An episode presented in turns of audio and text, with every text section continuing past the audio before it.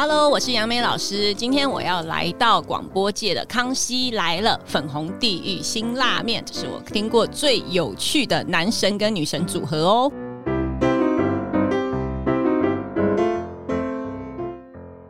大家好，我是 V 头大叔，我是品熙，欢迎收听今晚的粉红地狱辛辣面。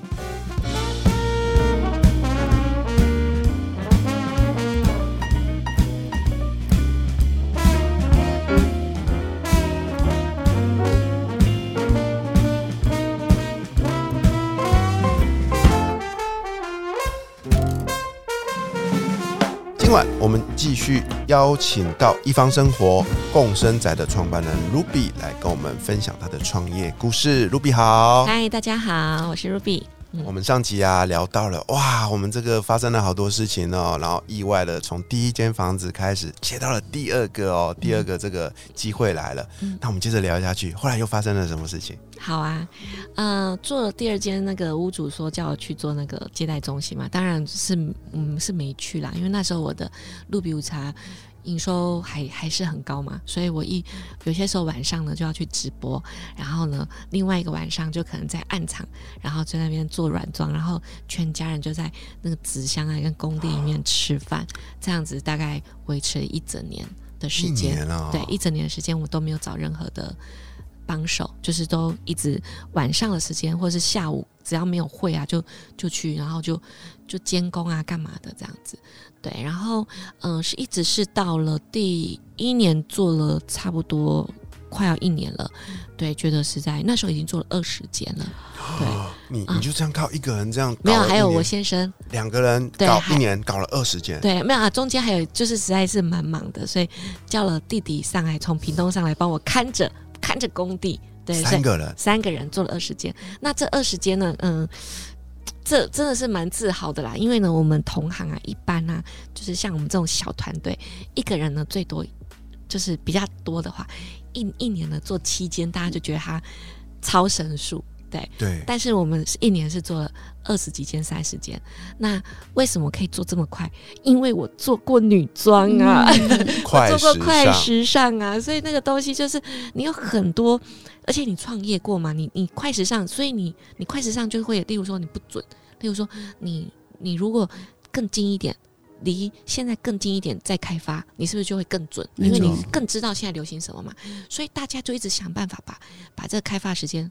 拉拉近一点，拉近一点，不要半年、一年之前就来做这件事情，会不准。除非你是领导品牌，你你有个什么缪斯，然后可以走秀，你就可以主导整个市场。但没有嘛？你是你是一个台湾的电商品牌，你就希望说你可以更更短一点。那其实做这个也是一样，它也是一个供应链的关系。所以呢，我就从第一间我大概做了四十天，第二天第二间呢我大概就做了三十天，然后我就开始记录呀。一直到第二十天，总共只做了十五天，哇，对，很吃力，非常吃力。那现在最最平均最短的有做过七天，七天要把所有的东西全部做完，所以是非常非常，就是我觉得也是跟我之前有做过这个快时尚有很大很大的关系。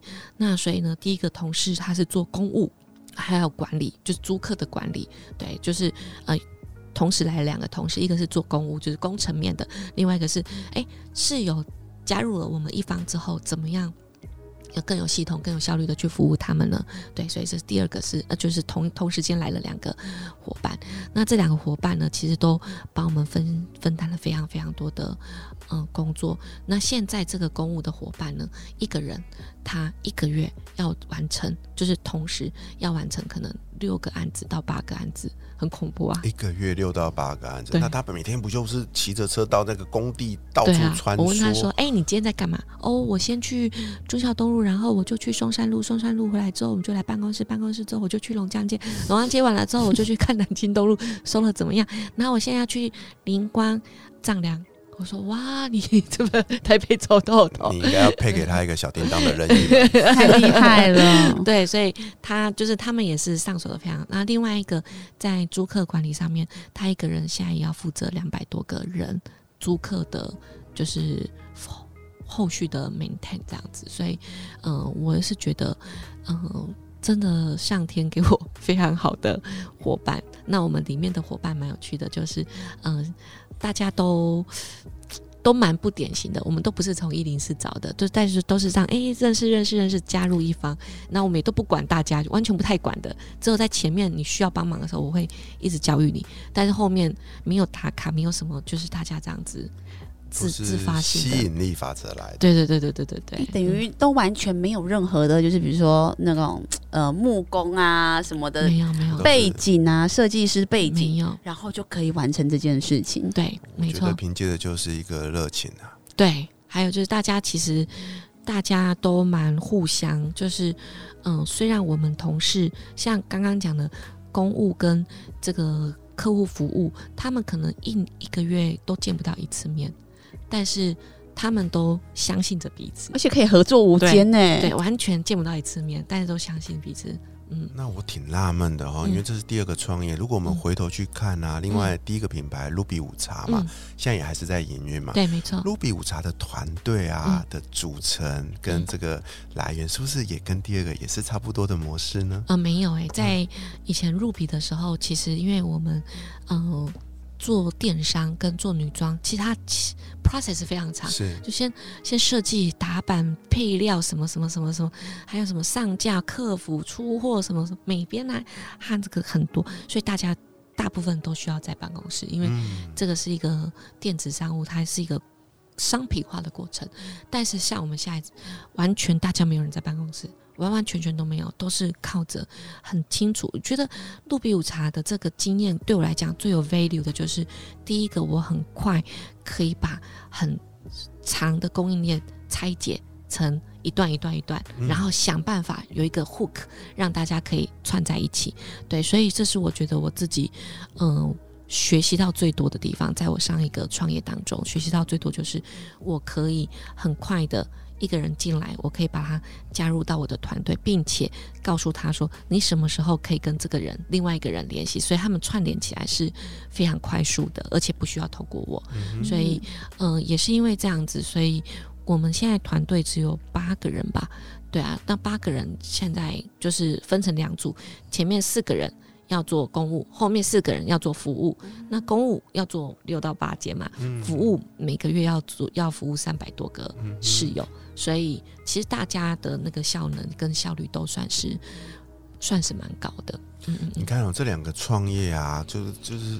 怎么说？虽然我觉得核心能力都建构在你个人的关于这个好眼光 哦的这个基础上，但是其实回到商业模式是两个不大一样的，没错。对啊，然后而且管理方法也有点不同，没错没错。我觉得你的 range 很大，然后最让我惊讶的是平心，你知道吗？其实我跟他敲很久时间，因为他前阵子出国去旅游了，这么忙的人还可以出国旅游，你 这趟去了几天？去了三十天了，哇！然后公司还可以正常营运呢？你是怎么做到的？嗯，应该说，身为就是我第二次创业，我就给自己一个使命啊，就是说呢，我们绝对不要再做工作的奴隶，对不对？我们做工作，其实我们为什么那么努力的工作，那么努力的嗯发愤图强在做这件事情？其实你是想要让你自己自由嘛？你想要释放自己。对，那如果如果你一直为了这个自由又一直陷入进去，那不就有点本末倒置吗？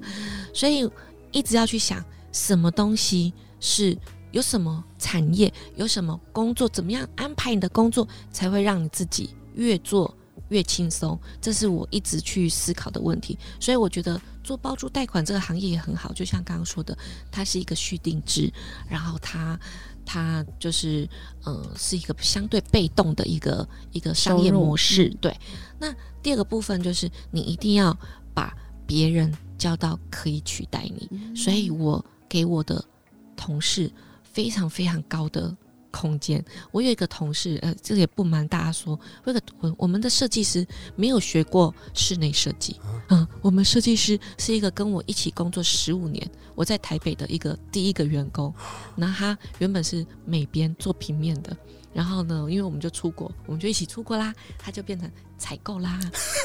然后呢，对啊，然后呢，哎，又一起，然后因为我就很想要设计衣服啊，想要自己开办，他就变成服装设计师啦。然后我们还做什么三丽鸥，他还做那种三丽鸥 Hello Kitty 的蕾丝，那个是超超难的，就是那种。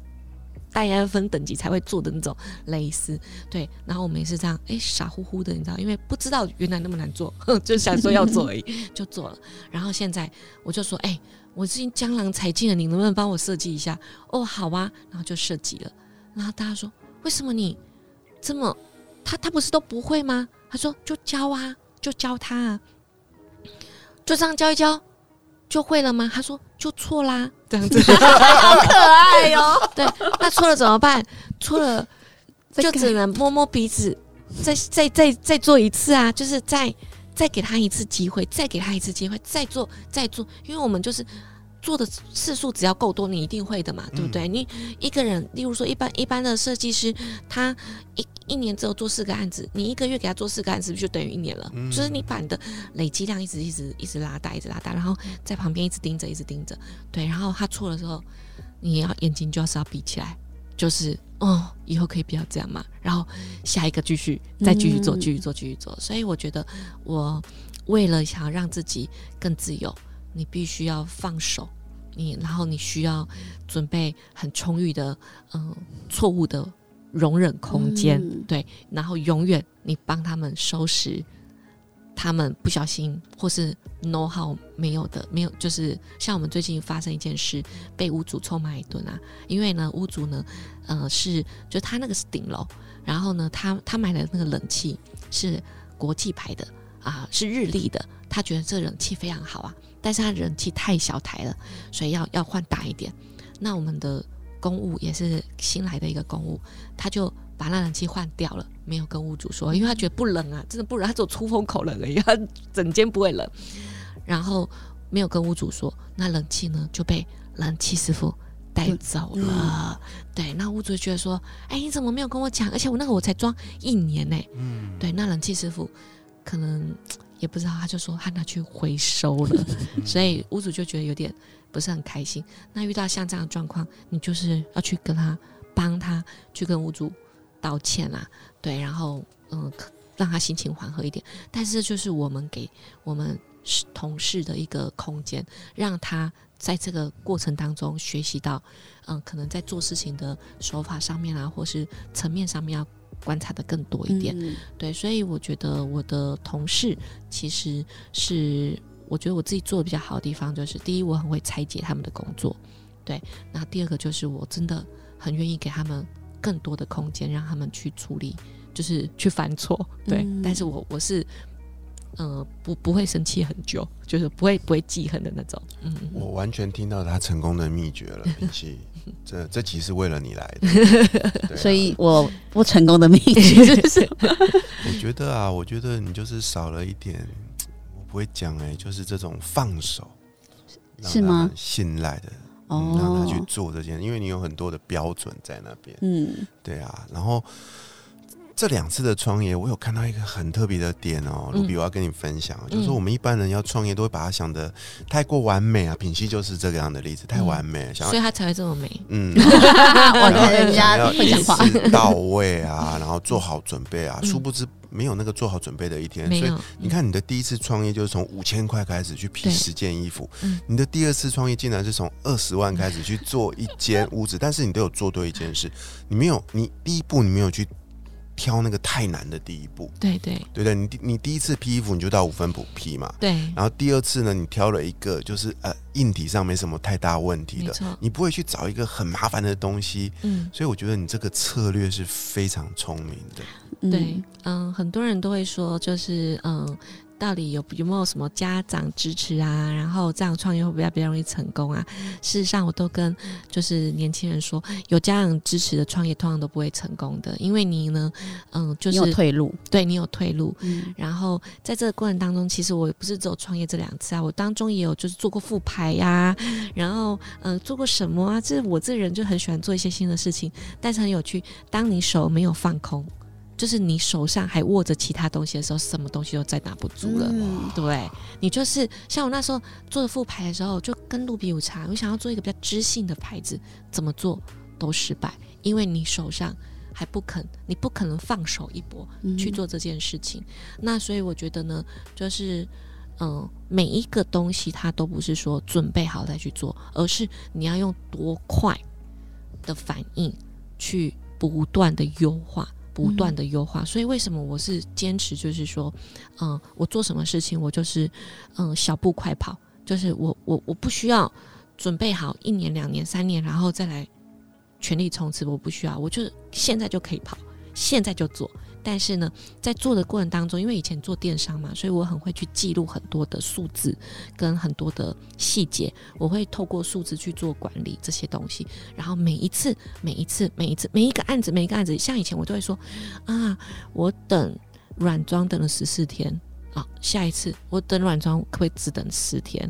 我怎么样才可以等七天？我怎么样等三天？我怎么样不用等？就我一直一直一直一直的去优化这些流程啦，把这个变成十天完工、七天完工，类似这样子。所以我觉得成功没有什么，它不是那么那么的要 well prepared 的，或是说那么那么多天时地利人和没有，它就是一步一步一步一步一步一步一步越来越往那个你想要的那个方向前进，那最终是会前会到的。嗯，我觉得快快速迭代，小步快跑，对不对？嗯嗯嗯。对，像卢比她刚刚有讲说，她跟老公说二十万我赔不起嘛，嗯。就是我觉得她有做到一件事情，就是我先把最坏的打算嗯都先盘算出来了，我能不能够赔得起？嗯那觉得哎、诶可以的话，我到底有什么好不敢做的？嗯所以他是都有想过说，好，就最最差最差是怎么样？嗯那其实就放手一搏了。嗯，没错。嗯我们常在说，人生有点像在玩一场大富翁游戏哦。嗯我们这边转圈圈的时候，会会常常会到一个牌，就是机会与命运。嗯 所以我想请问 Luffy 哦，你觉得你回头去看你这个人生走到目前为止啊，嗯遇到了好多的事情嘛，嗯，创业了很多次啊，嗯然后哎、都很幸运的成功了。你觉得你是掌握住了机会还是命运？我觉得我我没有靠别人，我也没有靠这些。对，应该说，嗯，我自己常以前跟人家聊天的时候，就是常有一个有一幕我一直记得非常非常清楚。就我刚刚说了嘛，我我以前最想要做的事叫做，嗯，当外商公司的高阶经理人嘛，对。然后有有一次，我呢以前卖衣服的时候卖到菲律宾，然后在菲律宾开了一个公司做。嗯，那时候呢，菲律宾的合伙人跟我说啊，Ruby，你在这边，好，只要经营十年、二十年，你就是菲律宾的 PC Home 哦。哦，是吧？没错，对啊，只要累积就是可以成功。那时候傻傻就去了，对。然后因为那个合伙人呢，他就是有一些媒体的资源，所以我们就办了一场记者会。所以，嗯，那一年那一天晚上，我就在在那边念我的记者会的演讲稿，因为就英文不好嘛，所以啊一直一直死背，一直背，一直背。然后我老公突然讲一句话说：“妈妈，你记不记得你以前想要就是当外商公司的员工？妈妈，你现在在菲律宾人人眼中，你是外商公司的老板。”然后听完之后，马上眼泪就掉下来了。所以我会觉得说，其实他不是，就是呃，这个机会也好，命运也好，其实那时候我被逼着要去创业女装，或是事实上第二个这个工作，其实也是被逼的。因为我如果没有赶快转型，我女装公司它那个现金流一直 outflow 出去，哦，很恐怖。我我我妹那时候跟我讲说，哦，姐姐你不知道吗？你每个月再烧一台宾士车。哦，对我说我我没感觉，对啊，应该还 还没有那么严重吧？就是这样，他给我看财报就是这样子，所以我都是被逼的，我真的没有什么，不是什么有有智慧的女人，不是是真的货到临头，你就是要改变。对，那那时候其实都很埋怨的。第一个就埋怨说为什么我生病，为什么大家都出去？第二埋怨为什么怎么会疫情这样子？怎么女装突然现在变这样子？怎么电商现在变成这样子？都埋怨，但是我都没有埋怨很久，我埋怨了大概一两天吧，就觉得就面对了，就就就这样子吧。那可是呢，你不觉得？我觉得我现在过得比以前好，我觉得我甚至过得比我做女装的时候更好。哇！对我觉得，哎呀，老天！所以 maybe 呢，以前你会觉得说啊，你是跑跑跑跑跑撞上了一面墙，对不对？可是不是的，maybe 是老天爷告诉你说，你跑跑跑说你太努力了，你应该转弯，因为那边是捷径啊，小姐。对，就哎，他其实是帮你转了九十度角，但是你不晓得，你觉得你撞上墙了，但事实上，我觉得，嗯。他一直是在帮助我。你包括说，我那时候最想要去的工作是叫 L'Oreal，嗯，你知道女女生嘛，对不对？而且 L'Oreal 在一零一上班，对。那那时候我就一直想说，我想要去 L'Oreal 做行销。就前几年呢，我我。申请上了一个组织叫 AAMA，那他会 assign 一个导师给我，我的导师是那时候 L'Oreal 的总裁。哇哇，对，然后那时候我就常常去一零一找他吃午餐，然后找他吃午餐。那时候我就想说，天哪！如果我以前是从 MBA 毕业，然后来 L'Oreal，我现在到底退几步呢？你知道吗？我现在是跟我的那个导师一起吃午餐。我现在如果我是从以前这样子。慢慢爬上来的话，我现在应该只能到一个副理吧，或是应该在 L'Oreal 里面工作，但是每天都在骂总裁。对，maybe 是这样子。对，所以我就觉得说，哦，他是，其实你的任何的困难都是上天在给你指引一条捷径，只是你在当下。觉得很不舒服，所以你就想说哦，因为叫我不要走这啊，好啦，那我就走那嘛，就就顺着走就好了。所以我觉得也不知道是机会还是命运，就是你只要想说，只要你就是持续认真的走，你到最后一定会到你要的，而且你要的往往比你真正想要的还要好。嗯，平息好像我们之前讨论过的吸引力法则哦。对，就是他脑中其实就已经有那个画面，但只是你知道我们的人呐，思想太狭隘了。我就觉得哦，我一定要考上外商公司，我才能到那边工作。对。我们还没有想到，其实还有别种方式。然后最后，其实我可以跟他平起平坐，来完成这一个画面。对，而且在卢比身上，我看到他一种就是非常坚毅不拔的精神，他没有放弃过任何东西。而且呢，当他遇到困难的时候，他一样有执行力。然后，真的我在他身上看到就是优雅转身。哦，谢谢谢谢。对，就哇。而且他坦然接受老天帮他安排的另外一条更美丽的道路。嗯，没错没错。嗯，对啊，哇！我这集聊到现在，我整个鸡皮疙瘩起来。哎，那这时候我也很想帮，就是说的足屋主问一下，嗯，就是呢，我们要怎么样去找到是你们的，就是。包租代管的房子呢？对我们这跟别人比较不一样。嗯，像我呢，从来没有在五九一 po 文。嗯，对，因为呢，我我们这个我们一方共生呢，它是跟呃一般的租屋是不太一样的，因为我们大部分都是呃合租，就是说我们一一层楼三房两厅就会有几个人一起租，大家共用客厅跟共用厨房。那为什么这个是我的理念呢？因为在疫情的时候。我有好几个同事，高阶的同事，他们以前住在独立的套房里面。那你知道，他心里面都受伤了，因为他完全不能出门，他生活就只有这个套房，他。不能出去嘛，所以它没有一个转换的空间。所以我希望呢，嗯，我我们而且有的独立套房也很小，然后你又没有琉璃台，然后你煮泡面的时候，你晚上睡觉的时候就会睡在那个泡面的味道里面的枕头里，哦，好恶心哦。所以我就觉得说，我们想要的是一个有点像家的感觉。那很多北漂的年轻人，他们虽然可能有朋友，可是朋友可能在新店工作，有人在内湖工作，你很难找到大家合居的一个地方。那如果你住的地方，他又是可以跟有一个机会，maybe 变成你的好朋友。像我们有一个室友，很很感动诶，他就是他们去了之后，四个人都超有个性，都是不好搞的。去了之后，四个超好，然后对变妈姐，然后晚上就是有人会煮，有的人负责洗，有的人负责买酒。对，买酒那个人不用煮，也不用洗，超好笑。对，就那个买酒的呢，他现在在桃园工作，他每天。通勤一个半小时，他说他愿意，因为他不想要跟其他两个人分开。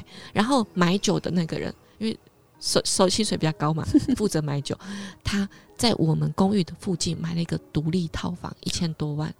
对我说：“那你要搬去了吗？”他说：“没有，那个给你租，我继续租在这里，因为我要跟他们两个住在一起。”对，所以你知道吗？我觉得我们是创造了一个一个机会，让他虽然在台北。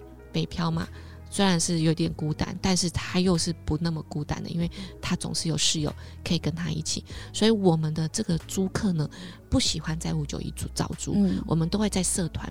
哦，那为什么会在社团？就是台那个 Facebook 的招租社团，就写台北租屋，那就会跑出很多社团。我们在那个社团都会 po 文。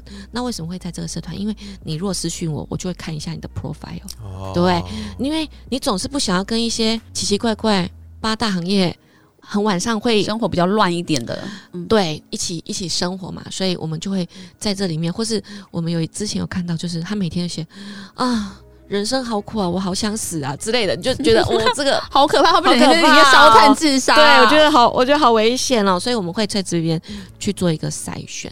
所以，嗯，如果说对一方生活，嗯，想要了解一方生活的房源的话，可以到这个脸书的租屋社团。